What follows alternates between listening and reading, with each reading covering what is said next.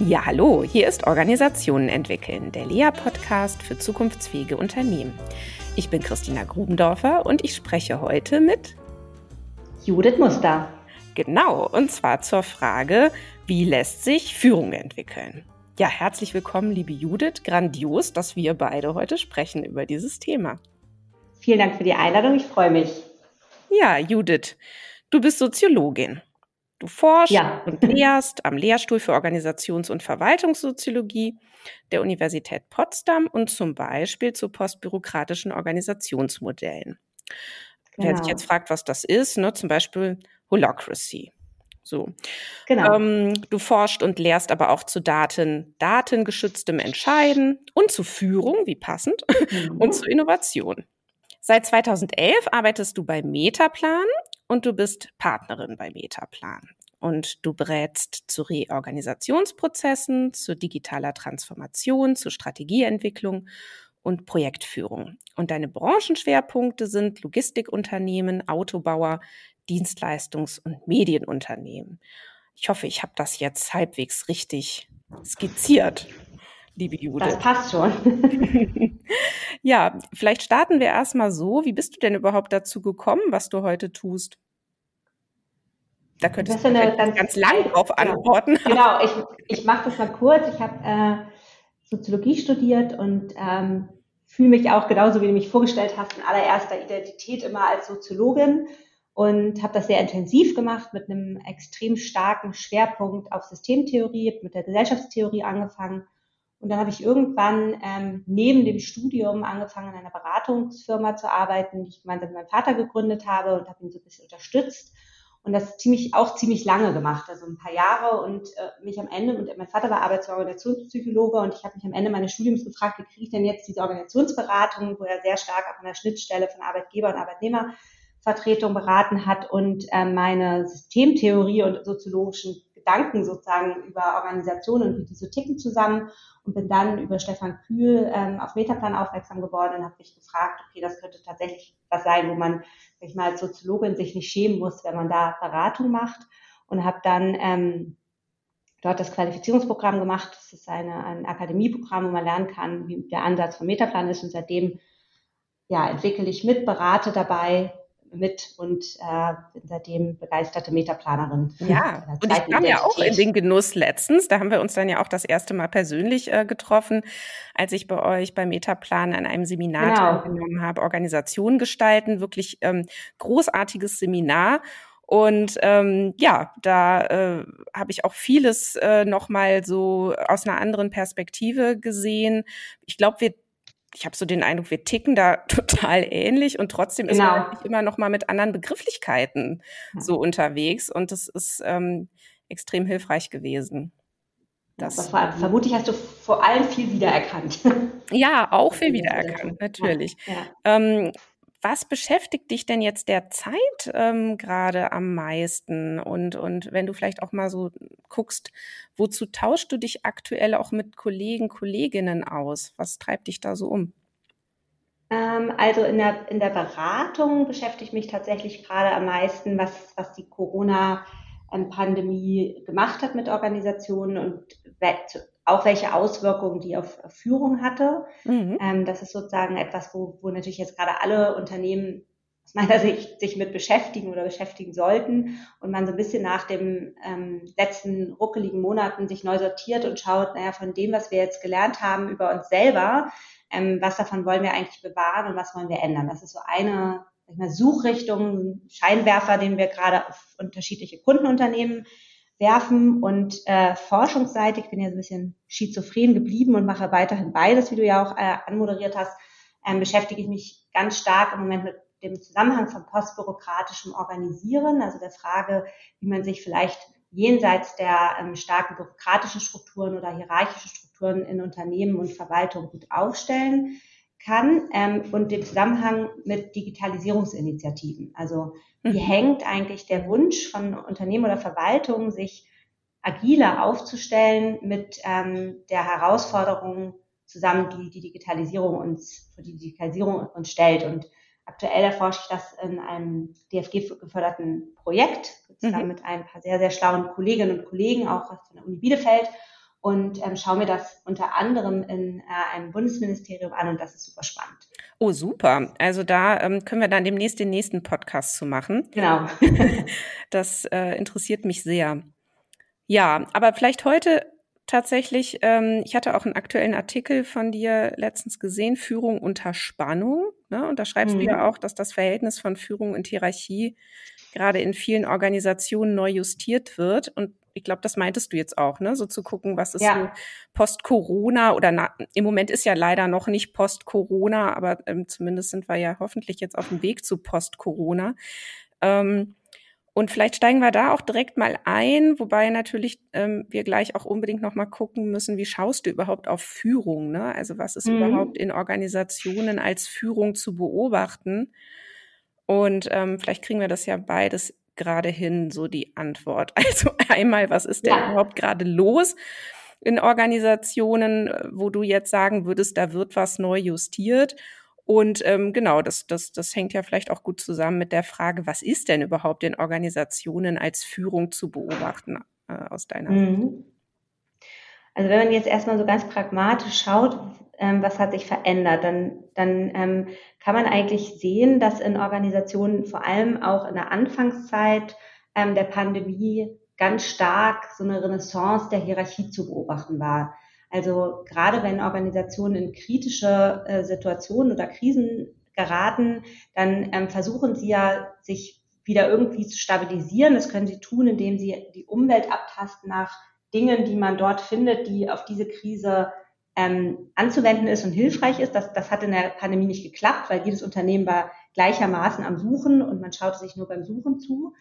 Oder man kann das machen, indem man sozusagen die, eigen, also die eigenen ähm, Strukturen bedient mhm. und die als Hebel verwendet, um wieder zu guten Menschen oder zu schnellen vor allem Entscheidungen zu kommen. Und das ist der, einer der zentralen Hebel, die in Organisationen vorhanden sind, um zu schnellen Entscheidungen zu bekommen. Ob die gut sind, weiß man da noch nicht, ist halt die Hierarchie. Genau. Und, ähm, und diese Hierarchie war eben in der, ähm, in der Anfangszeit von Corona eben deutlich strapaziert, weil man sich eben Sicherheit wünschte, weil man eben klare Ansagen brauchte, weil man auch nicht alles mehr diskutieren konnte, weil man eben schnell zur Entscheidung kommen musste.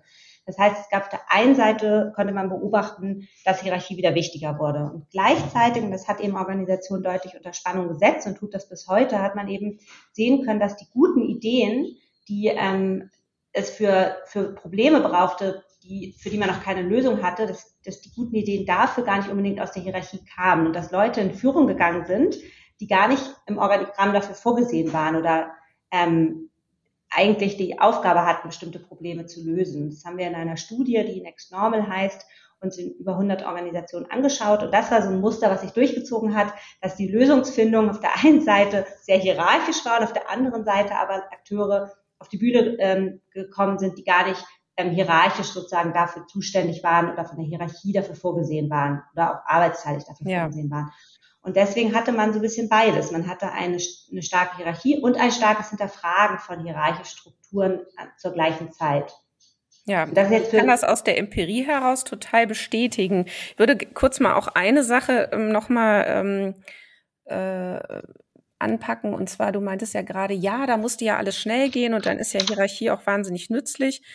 Ähm, vielleicht, es, man dachte, es müsste schnell gehen. Ne? Also das finde ich ist mhm. ja auch so, ne, so ein ähm, so zu beobachten gewesen, dass man sagt, naja, ähm, alle waren irgendwie so im Panikmodus und dachten, sie müssen jetzt konsolidieren und müssen irgendwie Budgets retten und überall einsparen, wo es nur irgendwie geht und reduzieren und ne, so eben so dieses diese ganze ähm, Reaktion, die ja dann in so einer Krise auch passiert. Erstmal diese Sicherungstendenz und dann aber auch zu Lasten, und da würde ich gern wissen, wie du das siehst, äh, zu lassen, zu Lasten aber dieser langfristigen Perspektive und dieses, ähm, nee, Moment mal, das ist aber ja jetzt im Moment vielleicht genau nicht das Richtige ähm, mhm. konsolidieren, sondern gerade jetzt müssen wir explorieren, ja, und, und mhm. irgendwie Neues entwickeln.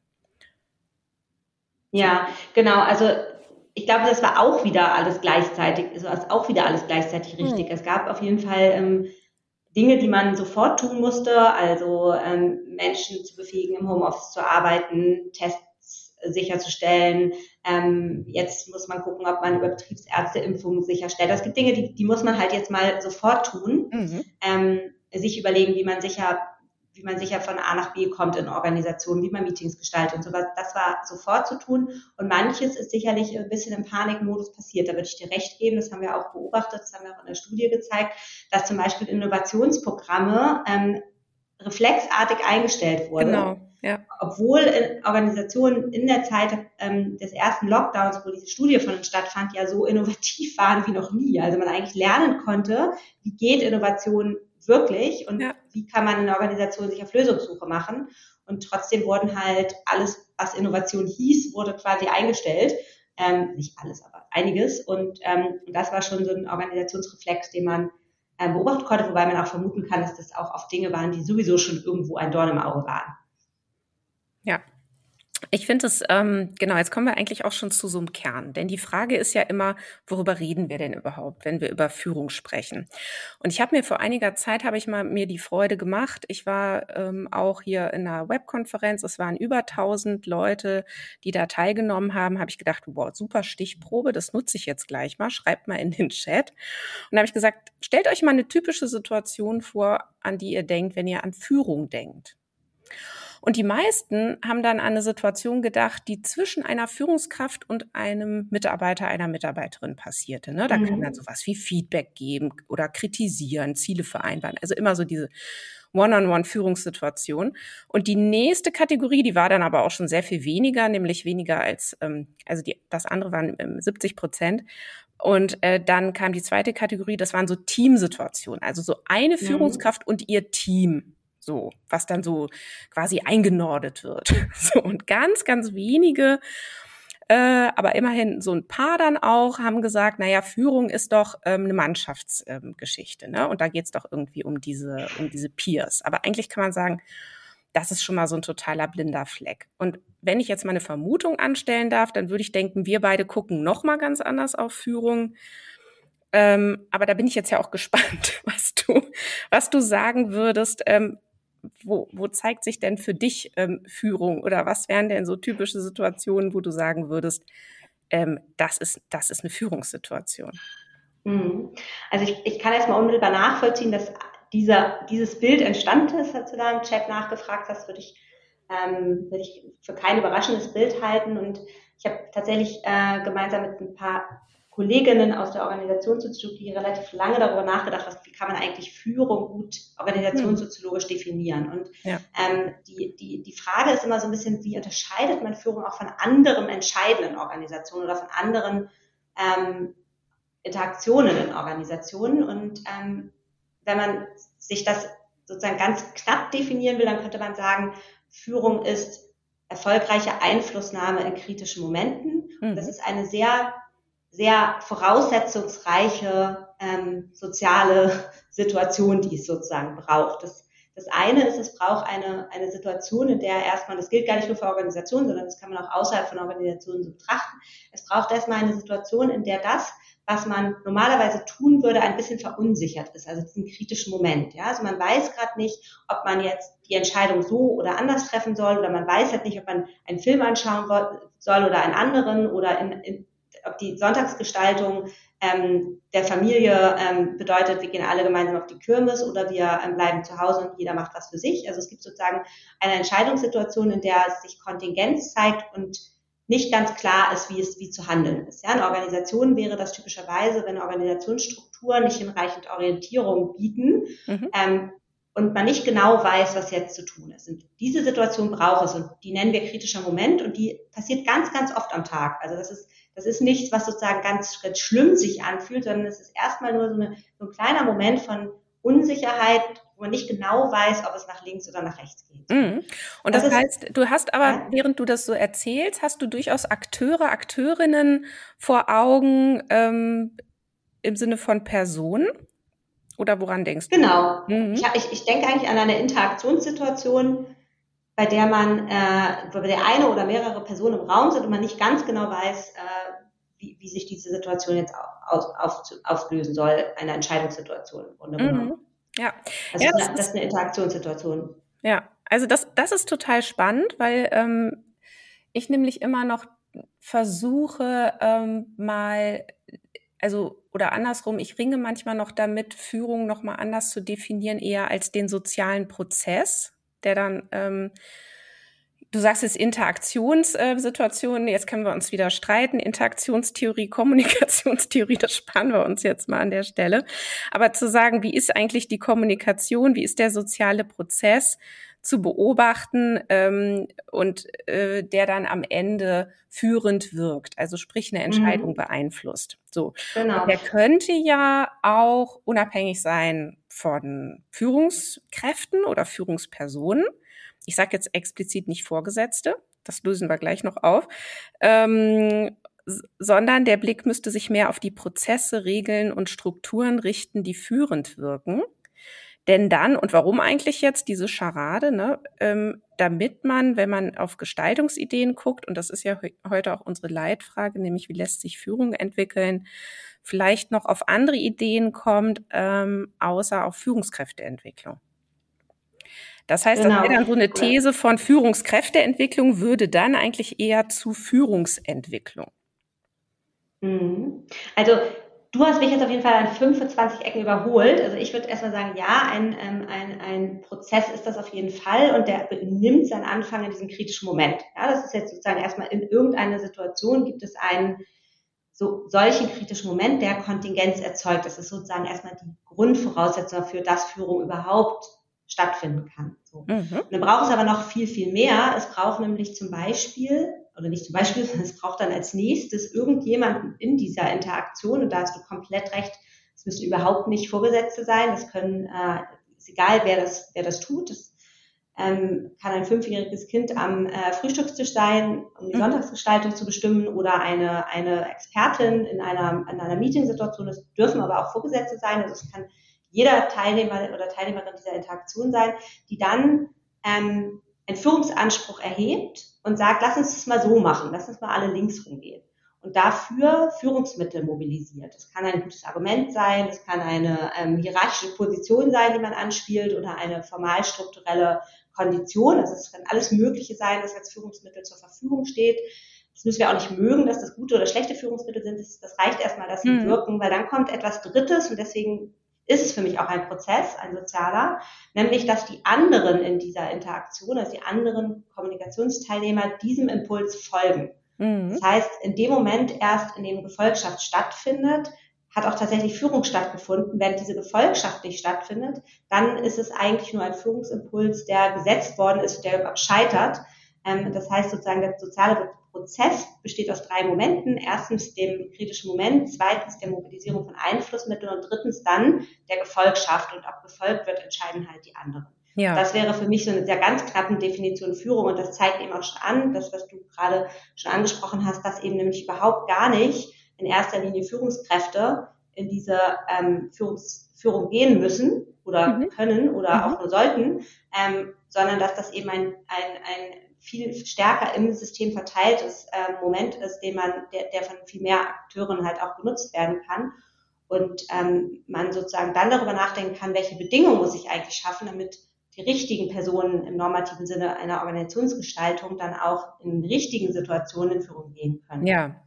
Genau, und das führt ja eben dann auch zu der Frage, wo setzen wir jetzt überhaupt an? Ne? Und jetzt kommen ja vielleicht ähm, Kunden zu uns und sagen, also bei uns stimmt irgendwas mit der Führung nicht. Also so kann das hier nicht weitergehen. Also, ne, so dieser, also die führen nicht, oder, also ne, unsere Führungskräfte führen nicht, oder dieses, ähm, die übernehmen irgendwie nicht genug unternehmerische Verantwortung. Können wir irgendwie mal gucken, wie wir Führung wirksamer machen können?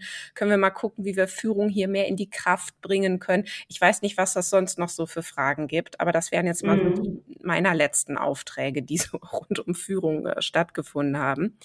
Und dann ist ja wirklich die große Frage, wo setze ich denn jetzt da an? So. Und was ich halt so in der, ich nenne es jetzt mal in der Mainstream-Beratung hauptsächlich beobachte, ähm, ist Führungskräfteentwicklungsprogramme. Ne? So, jetzt machen wir mal ein Führungskräfteentwicklungsprogramm und dann wird das schon. Und da bin ich also mittlerweile extrem skeptisch geworden, ob das überhaupt irgendwas bringt oder wenn, wenn es was bringt, ob das dann nicht wirklich eigentlich nur ein Add-on ist und ob man nicht wirklich sehr viel stärker an der Organisation ansetzen muss und eben an der Veränderung der Formalstruktur, um eben wirklich nachhaltig auch das Führungsgeschehen zu beeinflussen. Wie siehst du das? Ja, genau so. Also das ja, geht ja gar nicht anders. Ne? Also wenn man sich darüber, wenn man darüber nachdenkt, wie kann in einer Organisation Führung überhaupt sichergestellt werden und ähm, dieser Definition sozusagen Moment folgt, die ich eben ins Spiel gebracht habe, dann, dann ist das ja immer, wie du mal sagen würde, ein diffuses soziales Geschehen. Man kann nicht sicher sein, dass in, der, in dieser einen Interaktionssequenz die Person, die man dafür vorgesehen hat, zum Beispiel durch Hierarchie, den kritischen Moment erspürt, die richtigen Einflussmittel anspielt und für Gefolgschaft sorgt. Das ist sozusagen ganz schwer zu organisieren. Ich habe das mal als sozusagen Grenzmoment in einem Artikel, den ich dazu geschrieben habe, als Grenzmoment, als Grenze des Organisierens bezeichnet eigentlich Führung. Ne? Das ist eigentlich relativ mhm. erstaunlich, dass Führungs, Führung einem in den meisten Management-Diskursen ähm, oder in der Management-Literatur als der Problemlösungsmechanismus schlechthin in Organisationen ähm, propagiert wird. Also man sagt sozusagen, es muss dann am Ende die Führung richten. Es ist einerseits plausibel, weil es tatsächlich etwas ist, was in Regelungslücken springt, mhm. aber es ist andererseits auch etwas, was sehr, sehr, sehr schwer zu organisieren ist. Und insofern würde ich halt ähm, im Grunde sagen, dass es dass, dass Führungskräfteentwicklung, wenn es um persönliche Entwicklung geht, ähm, ein, ein recht schwaches, ähm, ein recht schwacher Hebel in Organisationen sind, sondern dass es immer darum gehen muss, sozusagen Führungs mit, Führungskräfte einerseits zu befähigen, auch wahrzunehmen, wann es zu solchen kritischen oder jenen Organisationen im Grunde, wann es zu diesen kritischen Momenten kommt, aber vor allem auch ihnen Suchscheinwerfer an die Hand zu geben, zu erkennen, welche Führungsmittel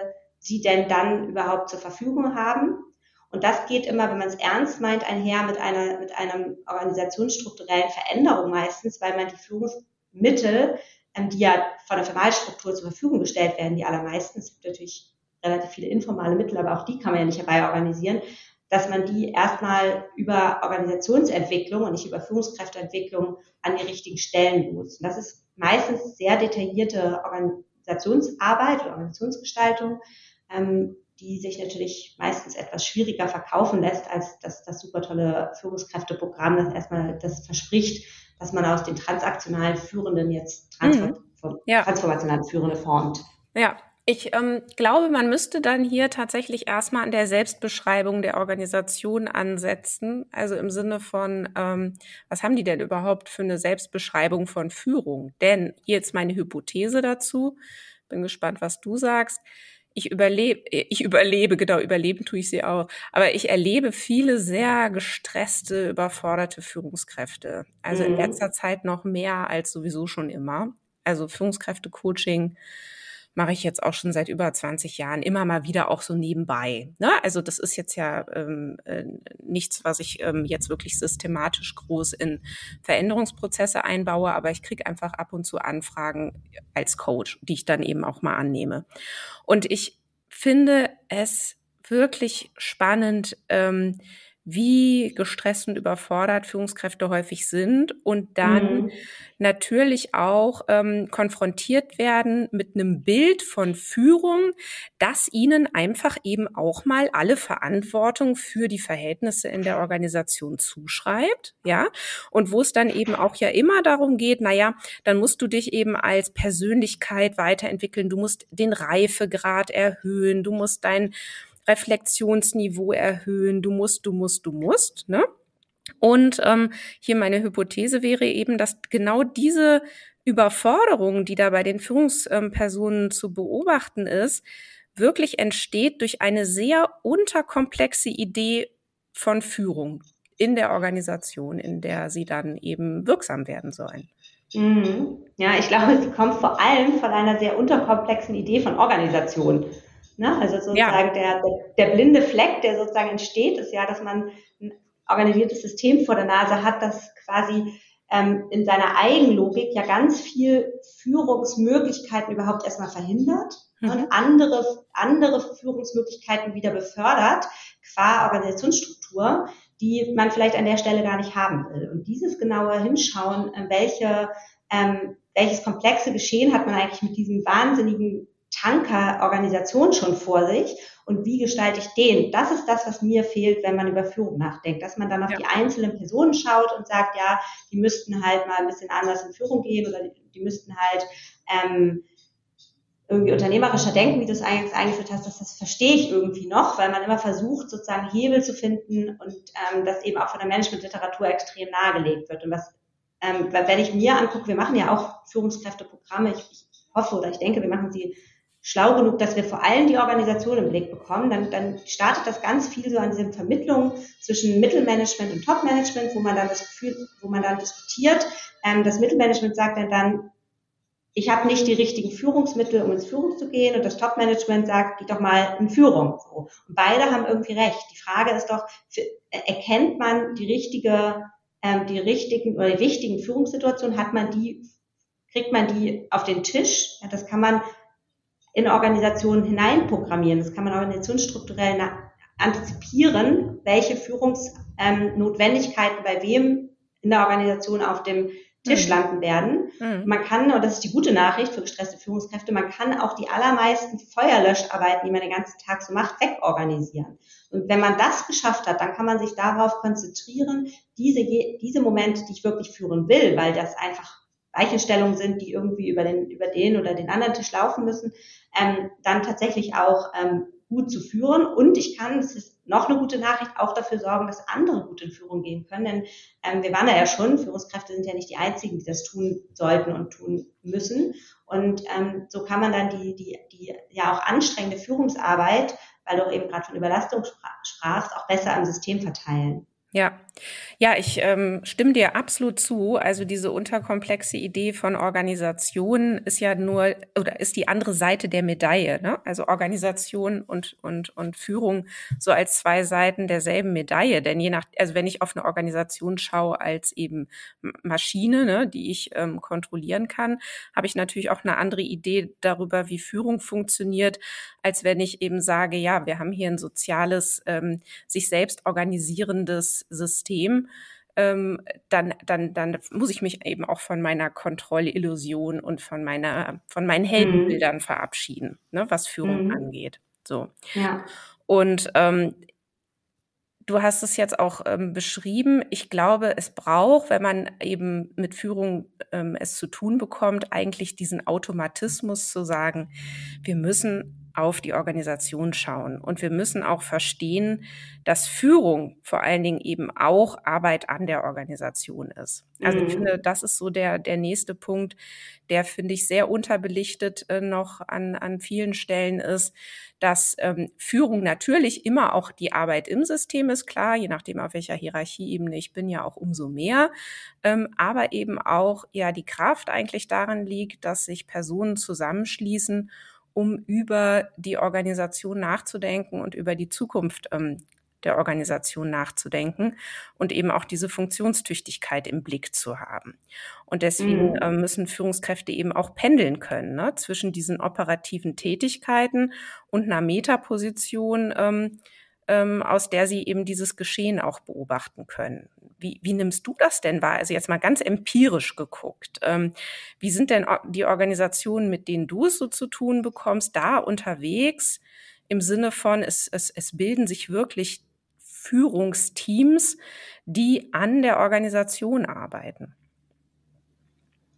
Ich glaube halt, ähm, dass das tatsächlich was ist, was im äh, Nahkampf des Alltags immer wieder untergeht. Ja. Ich glaube aber auch, dass das ein super Skill für Führungskräfte ist, kluge Organisation gestalten zu können, ähm, der immer wieder ein bisschen wegrutscht. Und deswegen, wenn wir Führungskräfteprogramme machen, dann ähm, ist das eben auch der, der Hauptfokus, den wir versuchen weiterzugeben. Also man hat ja sozusagen sehr viele Hebel, in der Hand Organisationen zu gestalten. Man kann sich, man kann Kommunikationswege zuschneiden, man kann Hierarchien setzen, man kann Arbeitsteilung verändern, man kann Prozesse anders angehen, man kann Strategien setzen, man kann Zielvereinbarungen abstellen. Es gibt so viele formal strukturelle Hebel, nicht zuletzt Personen auf bestimmte Stellen zu setzen oder oder woanders hinzuschieben, die halt viel, viel wirkmächtiger sind als sozusagen die Bearbeitung von Personen in Organisationen. Und mhm. sowohl der, der Mechanismus, den du eben angesprochen hast, dass Führungskräfte sozusagen bei sich selber anfangen zu reflektieren, was, was, äh, was, was bin ich für eine Führungskraft, die brauchst, die brauchst natürlich, aber auch der Mechanismus zu schauen, äh, wie, wie ähm,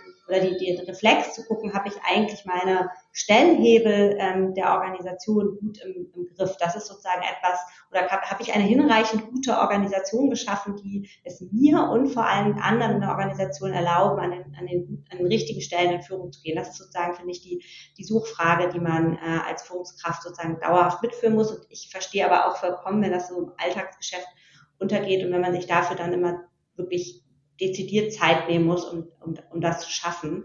Ja. Ähm, wie kann das denn gelingen? Ne? Also, weil, wenn wir uns unsere Leitfrage angucken, wie lässt sich Führung entwickeln? Ähm, was wäre denn dann jetzt tatsächlich der Weg, dort ähm, die Organisation dahin zu führen oder dahin zu, zu, begleiten, dass sie eben fortan auch anders ähm, auf sich selbst schaut, eine andere Selbstbeschreibung anfertigt, würden wir ja sagen, ähm, und, und darüber auch zu anderen Entscheidungen kommt, ähm, wo es Anpassungsbedarf gibt. Also wo ist jetzt der, der Ansatzpunkt, dann Führung zu entwickeln, mhm. wenn es eben nicht die Führungskräfteentwicklungsprogramme sind. Ne?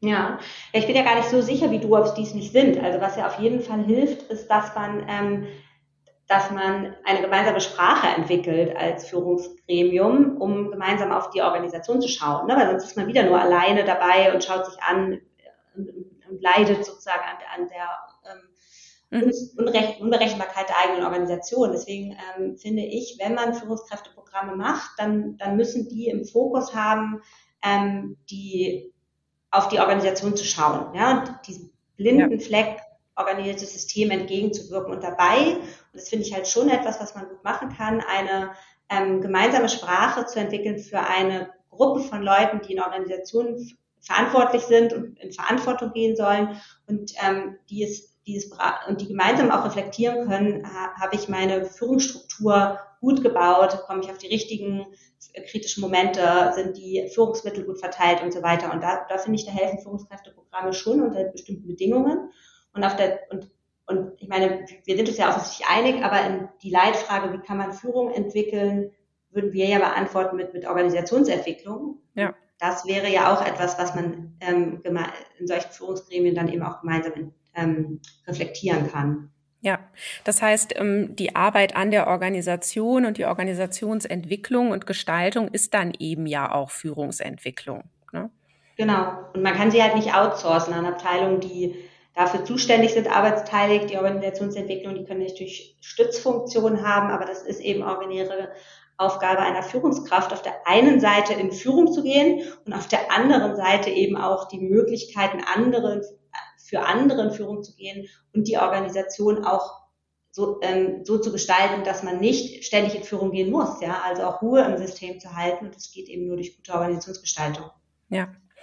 Ja, vielleicht schauen wir zuletzt noch mal auf das Thema Entscheidungen das ähm, treibt ja viele um, auch wenn wir jetzt ähm, auf dieses, du nennst das postbürokratische ähm, Organisieren schauen oder andere sagen ja neues Organisieren oder neuere Ansätze, dann geht's ja auch immer um die Frage, wie kommen wir denn jetzt zu Entscheidungen? Ne? Und wenn dann zum Beispiel Hierarchien ähm, abgebaut werden oder Vorgesetzte äh, gestrichen werden, dann ähm, bleibt ja die Notwendigkeit, Entscheidungen zu treffen. Und ähm, da sind wir dann ja auch wieder beim Thema Führung. Würdest du dem Satz ähm, folgen, im Kern von Führung geht es um Entscheidungen? Ähm, schwierige Frage. Also es ist eben so, dass ähm, ja, dass Führung zu Entscheidungen führt, wenn gefolgt wird, ja, aber nicht jede Entscheidung Führung ist. Weil wenn man mhm. halt ähm, in Organisationen sich entscheidet, entlang des Routineprogramms äh, einen Prozess abzuarbeiten, dann war das nicht Führung. Ja. Dann, dann war das einfach nur Entscheidung. Und deswegen würde ich sagen, ähm, die allermeisten Entscheidungen, die in Organisationen getroffen werden, haben nichts mit Führung zu tun, aber es gibt besondere Situationen, in denen Entscheiden und Führen dann halt zusammenfällt. Mhm. Naja, weil ich frage mich dann nämlich, ne, was sind so diese Dinge, durch die sich dann eben die Akteure in Organisationen geführt äh, fühlen in ihrer Entscheidung. Ne? Also wenn wir hier über die Erwartung gehen, über die Erwartungserwartung, also was mache ich denn jetzt? Bestelle ich jetzt Kekse für das Meeting oder nicht? Oder ähm, soll ich jetzt vorschlagen, dass wir jetzt diesen neuen Standort in Brasilien eröffnen? Ne? Also von Mikroentscheidungen bis zu ganz großen. Ähm, dann ähm, ist ja eine, eine Formalisierung durchaus auch führend. Ne? Also wenn ich jetzt, du hast jetzt gerade den Prozess, wenn wir jetzt ein Konditionalprogramm nehmen, dann könnten mhm. wir sagen, mhm. das ist doch auch Führung. Denn es führt ja dazu, dass ich eben eine bestimmte oder dass ich ganz viele Verhaltensweisen abwähle, die jetzt auch möglich wären und aber mich für eine bestimmte Verhaltensweise entscheide. Und da lasse ich mich jetzt aber nicht beeinflussen durch eine Führungsperson, sondern eben durch ein Konditionalprogramm. Hm. Ja, also das, das kann man äh, theoriebautechnisch so bauen, wenn man möchte. Wir haben das halt nicht so gemacht. Ähm, man, jeder Theoriebau hat die Vor- und Nachteile, ne? wie jedes Klar. organisieren. Es gibt es keine perfekte Theorie. Aber man würde ja sagen, das ist sozusagen verliehene Autorität, die in den Prozess rein ähm, programmiert wird. Und mhm. um halt wirklich einen Unterschied zu machen zwischen Einzelentscheidungen in der Organisation, die Führung sind und welche, die keine Führung sind, braucht es halt ein definitorisches Momentum. Das ist in diesem Fall halt der kritische Moment, wo man sagen kann, es gibt sozusagen das ähm, es, es ist als Vorbedingung für Führung überhaupt notwendig, dass eine hinreichende Kontingenz erzeugt wird. Und wenn ich jetzt sozusagen meinem Konditionalprogramm meiner Routine folge, dann habe ich die Kontingenz ja nicht. Ja, und mhm. ähm, wenn, dann wurde sie nicht von jemand anderem aufgelöst. Dann habe ich sie kurz vielleicht in mir, in mir selber gehabt und gesagt, mache ich jetzt links, mache ich jetzt rechts, ach, heute halte ich klar den Prozess. Genau. Aber da das keine soziale Situation war, sondern eben eine, eine Bewusstseinsentscheidung, mhm. ähm, äh, würde das erstmal für mich im sozialen System Organisation ja nicht auftauchen, sondern ich kann ja nur als Anschlusskommunikation sehen, dass dem Prozess gefolgt wird. So. Und deswegen ähm, also die Suche nach einem guten Begriff, äh, der, der theoretisch sozusagen fruchtbar ist, aber der auch praktisch vielleicht hilfreich ist, ähm, hat eben dazu geführt zu sagen, naja, eigentlich muss man sehr genau bestimmen können, wann handelt es sich in einer Organisation um eine einfache Entscheidung oder eine komplexe Entscheidung, aber eigentlich ich eine Entscheidung. Einfache Entscheidung. Genau, genau. Und wann handelt es sich um sozusagen eine Führungssituation, in der auch geführt wurde und nicht nur versucht wurde zu führen. Und das ist gar nicht so trivial. Und ich glaube, dass diese, diese, diese, dieser Dreischritt aus diesen drei Momenten, es braucht den kritischen Moment, damit es überhaupt hinreichend Kontingenz gibt für Führung. Es braucht aber auch jemanden, der interaktional in Führung geht, der Einflussmittel mobilisiert und der am Ende sozusagen den Führungsimpuls setzt. Und es braucht das dritte, ganz wichtig, eben als Anschlusskommunikation, das, die Gefolgschaft, ähm, dass das äh, ein sehr sparsamer, aber dafür halt auch pragmatischer Führungsbegriff ist, weil er dann nämlich ermöglicht zu gucken, was sind eigentlich die ganzen anderen Situationen, mhm. wie kann ich die eigentlich bewältigen, wie sorge ich eigentlich zum Beispiel für gutes Entscheiden, ohne dass ich in Führung gehen muss. Ne? Wenn ich jetzt mhm. Führung so groß ziehe und sage, ich habe einfach alles ist wieder Führung, also jedes Entscheiden, dann habe ich eigentlich nichts gewonnen und kann beim Entscheidungsbegriff bleiben. Das ja. ist Theorie oder technische Frage. Ja, ja. Ähm, wenn wir jetzt sagen, wir folgen dem jetzt einfach mal im Kern von Führung geht es um Entscheidungen und eventuell ne, im Umkehrschluss nicht jede Entscheidung ist Führung. Das ist jetzt, lassen wir jetzt mal so stehen. Dann können wir ja sagen, Führungskräfte müssen auf jeden Fall ja nicht alles selbst entscheiden. Sie müssen aber Entscheidungen herbeiführen oder ermöglichen mhm. oder zumindest mal mittragen. Ne? Ja.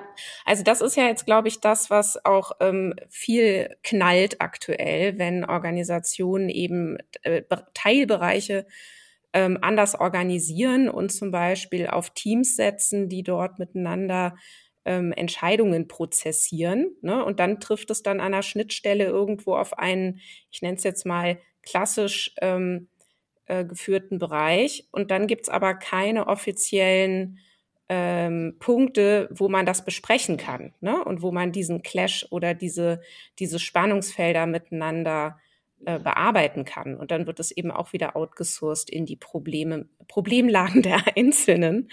Ähm, mhm. da, da würde mich eben interessieren, ähm, die, jetzt wirklich letzte Frage, wenn du sagst, ähm, mit postbürokratischem Organisieren hast du dich jetzt ja auch viel beschäftigt.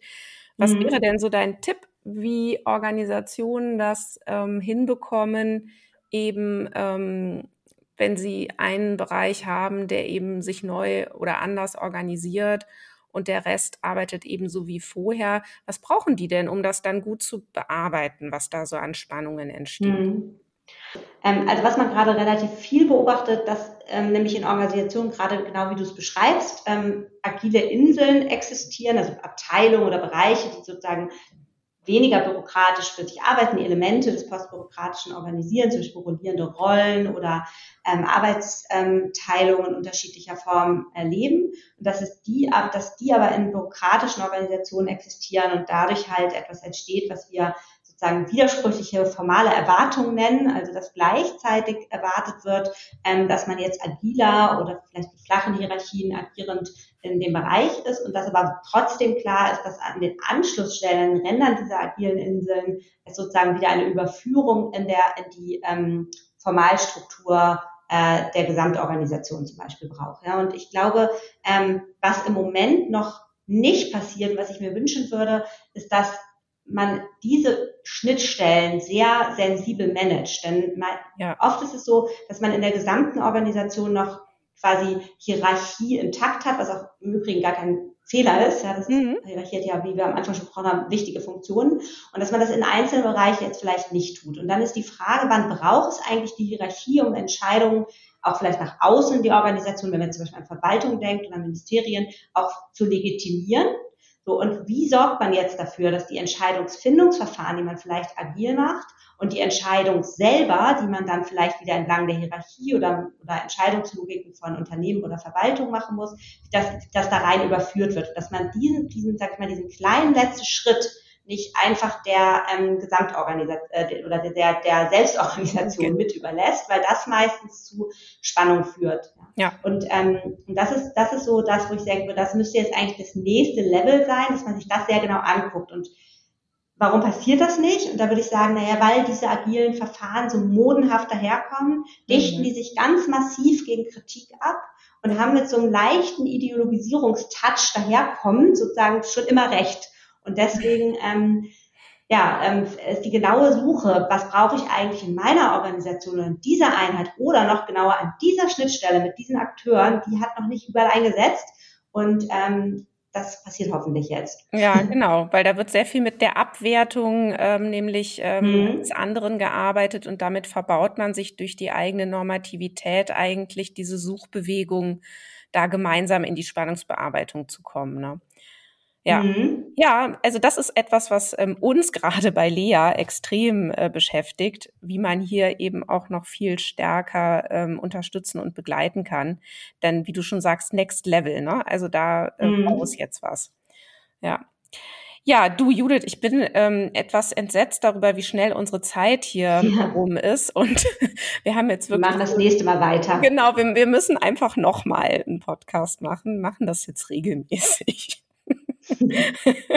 ich danke dir. Über Postbürokratie müssen wir nochmal ausführlich sprechen. Auf jeden Fall. Ich äh, danke dir für heute erstmal für den Austausch und dass du dich auch darauf eingelassen hast, hier ähm, ja sehr, sehr offen und spontan an diese Fragestellung heranzugehen und freue mich auch auf alle weiteren Begegnungen mit dir, liebe Judith. Vielen Dank. Gleichfalls. Vielen Dank für die Einladung. Gerne. Ja, das war Organisationen entwickeln, der Lea-Podcast für zukunftsfähige Unternehmen. Ich danke euch wieder fürs Zuhören und dranbleiben und für eure Weiterempfehlungen und eure Feedbacks und ähm, wichtige Show Notes hier zu Judith und zu Publikationen und spannenden anderen Podcasts findet ihr dann in den Show Notes, wie immer unter www.becomebetter.org. Danke, tschüss.